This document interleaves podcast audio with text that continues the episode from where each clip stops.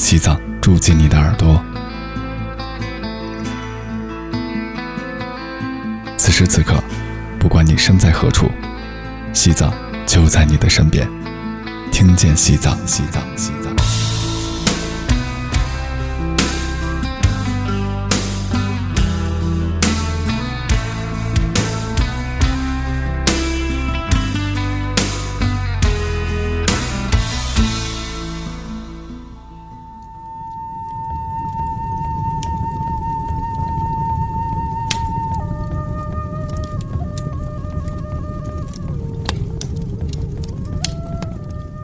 我们接上回的故事，德觉桑布由于失口说了话而感到十分的后悔，但他又不得不回到寒林坟地背回如意宝石。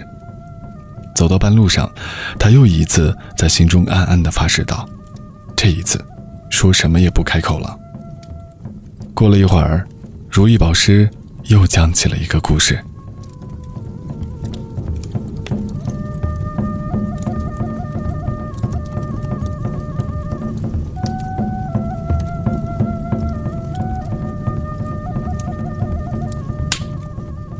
很久很久以前，有个国王，他有两个妃子，大妃子叫尼玛赤吉，小妃子叫达瓦赤尊。这两个妃子各生了一个儿子。尼玛赤吉的儿子叫尼玛乌塞，达瓦赤尊的儿子叫达瓦乌塞。可这两个妃子明争暗斗，各自将对方视为仇敌。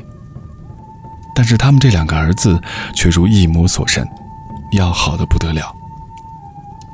后来尼玛赤基病死了，达瓦至尊很高兴，成天谋算着如何除掉尼玛沃塞。他狠毒的想，要是不除掉尼玛沃塞，等他长大了，我的儿子达瓦沃塞就不能得到王位。这一天，他装作病得很重的样子，躺在床上不停的呻吟着。国王听说他病了，担心自己又会失去一个妃子，显得痛苦不堪。于是他请来医生治疗，请来法师做法，但都不见好转。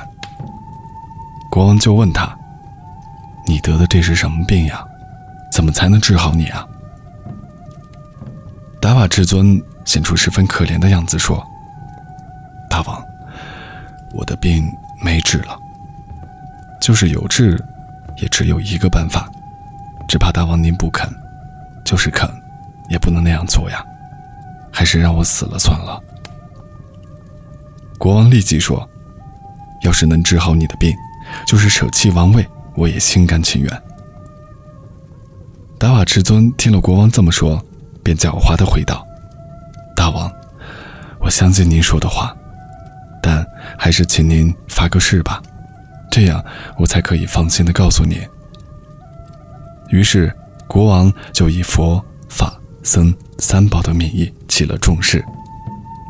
达瓦至尊见国王发了重誓，便说：“尼玛沃塞和我命中相克，只有吃了他的心，才能治好我的病。”国王虽然舍不得杀自己的儿子，但又不敢拒绝达瓦至尊。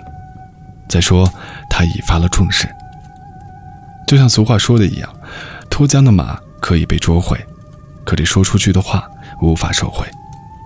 他只好答应拿儿子的心来治他的病。不料，他俩的这番谈话全让达瓦沃塞听到了，他立即赶到尼玛沃塞的住处，一字不漏地告诉了他。尼玛沃塞感到很吃惊。和弟弟商量了一番后，决定离开那儿，逃到别的地方去。到了晚上，他俩在佛堂里偷了一小袋贡品，趁着十五的月色，离开了王宫，逃到东面去了。走了九天九夜后，他俩来到了一条没有水源的山沟里。这时，贡品已经吃完了，再加上口渴难忍，他俩就倒在路边，再也走不动了。哥哥说：“你待在这别动，我去找水。”之后，哥哥咬着牙在附近找了好长一段时间，但是还是没有找到水，当他返回的时候，弟弟因口渴难忍晕过去了。他以为弟弟已经死了，就十分伤心地哭着说：“但愿下辈子咱俩还能够生活在一起。”最后，他将昏迷的弟弟抬到了一棵树底下，用石头围起来后就走掉了。之后，尼玛沃在独自翻越了两座山。来到了一个有着诸魂大门的山洞前，他上前敲了敲门，里面走出来一个头发像羊毛般洁白、眼睛像松石一样发绿、嘴里没有一粒牙齿的老仙人。这老仙人问道：“可怜的孩子，你从哪里来？跑到这么荒凉的地方干什么呀？”尼玛沃塞将情况一五一十地告诉了老仙人。当他说到弟弟因饥渴而死时，忍不住抽泣起来。老仙人点了点头，深深地叹了一口气，说：“孩子，你别哭，咱俩先去看看你的弟弟是不是真的死了。那么诚实善良的孩子，是应该有救的。”等他们俩带着食物和水赶到时，原先围住弟弟的那些石头已经被搬开了。里面的弟弟也不见了。原来，他走后那儿就下了一场雨，雨水顺着树枝滴进了弟弟的嘴里，弟弟就醒来了。这时，弟弟也正在找哥哥，他俩大声地喊着各自的名字，很快就找到了对方。等弟弟吃饱喝足之后，他俩跟着老仙人来到了山洞里。做了老仙人的徒弟，老仙人嘱咐道：“你俩既不能到远处去，又不能在别人面前夸耀自己，不然会惹出麻烦的。”起初，他俩只是在山洞周围玩耍，没有走远。这时间一长，他俩就把老仙人的嘱咐忘得一干二净，经常跑到谷口和当地的孩子们一起玩耍。有一次比力气的时候。兄弟俩赢了当地的孩子们，孩子们就问：“你们俩为什么有这么大的力气啊？”他俩就吹嘘说：“因为我俩是属虎的，所以力气大。”这样，这里的人们都知道了，山沟里有一对属虎的孩子。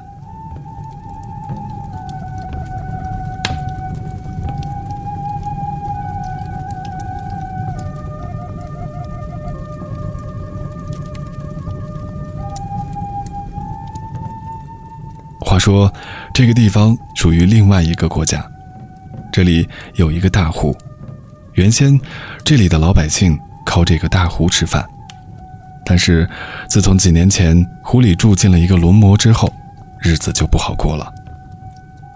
龙魔每年要一对属虎的男孩祭祀他，这样老百姓才能求得一时的平安，否则他会兴风作浪，危害百姓。几年下来，这个地方属虎的男孩子越来越少，有的献祭给了龙魔，有的逃到了外乡。这一年，到了祭祀龙魔的时节，人们怎么找都找不到一个属虎的男孩，国王就派大臣们四处打听，最后打听到了山沟里住着两个属虎的男孩子，于是便立即派人去找。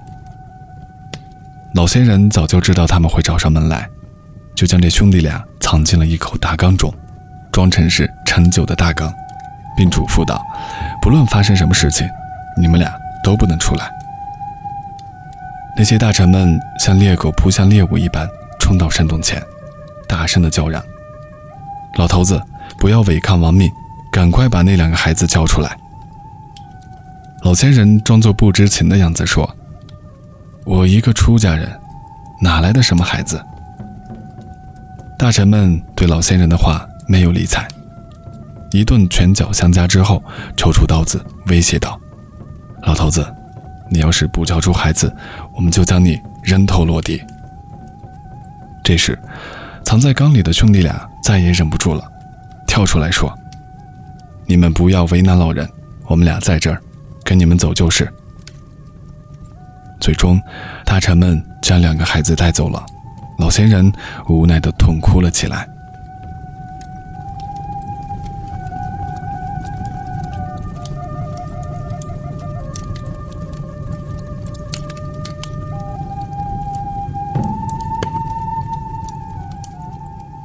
话说，这兄弟俩被带到了宫里沐浴净身，换上了新衣服。在举行祭祀仪式之时，国王的女儿拉姆迷上了他俩。公主想，将这样两个勇敢机智的青年祭祀给龙魔，多可惜呀！于是便对国王说：“父王，他俩都是非常优秀的青年，您应该将他俩留在宫里。”国王没有答应。公主急得大声说：“如果你一定要把他俩扔进湖里祭祀，那么，就把我也一同扔进湖里吧。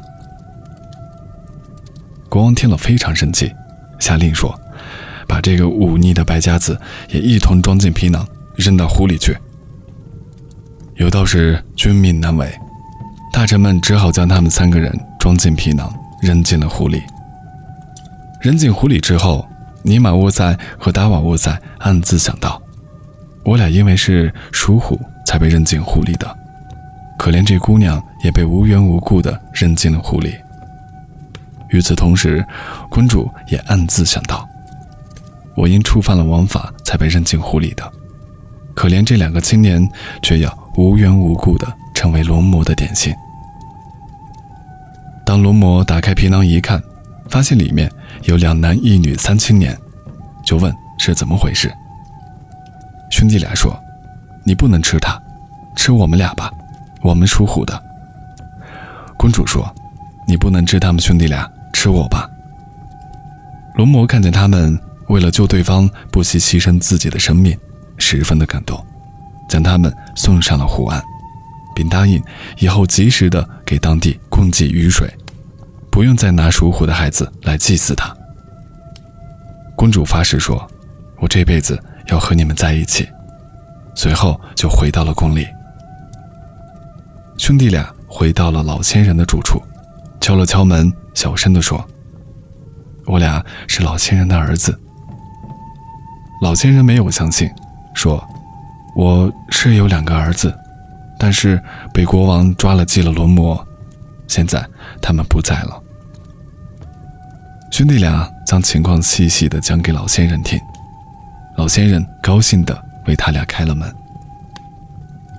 公主回到宫里。可把国王和大臣们给惊呆了。等他把事情的经过讲了出来之后，国王很高兴，派人将老仙人和兄弟俩请到宫里，还把女儿许配给了尼玛沃塞，大摆宴席庆贺了整整七天，让五百头大象拖着丰厚的嫁妆，连同新娘一起送到了兄弟俩的国家。老国王看到自己的两个儿子回来了，既高兴又羞愧，他将脸。贴在儿子身上痛哭了起来。再说，心肠狠毒的达瓦之尊，由于羞愧难当，加上气急败坏，口吐鲜血，当场暴毙。故事讲到这儿，德觉三部失口说：“嘿，这下可好了。”话一出口，如意宝石又扑的一声，飞得无影无踪。